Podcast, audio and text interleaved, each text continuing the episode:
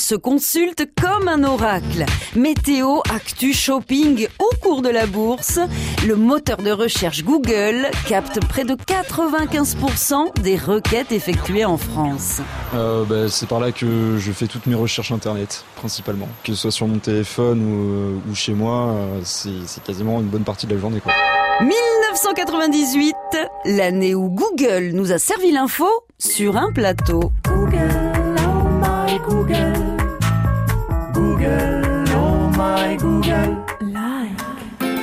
milieu des années 90, on ne parle que d'Internet. Les premiers annuaires web viennent tout juste d'être mis en ligne, mais pour le moment, c'est la loterie.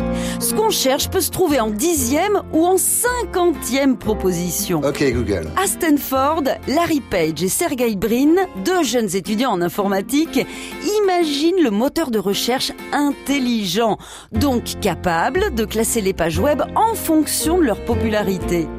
Une prouesse technique résolue grâce à un algorithme aussi complexe que précieux, le PageRank, inventé par Larry Page en 1996. C'est une révolution. Ok Google, t'as bu?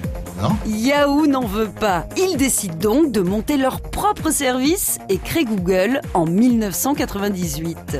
Il se distingue grâce à sa page d'accueil toute blanche, rassurante et rapide à charger.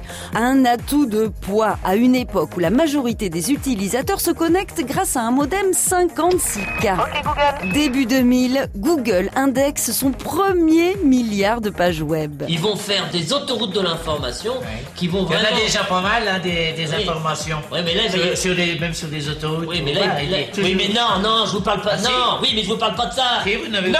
Le monde merveilleux de la navigation gratuite sur le web a sa face obscure, la publicité. Comme dit l'adage, si c'est gratuit, c'est que nous sommes le produit.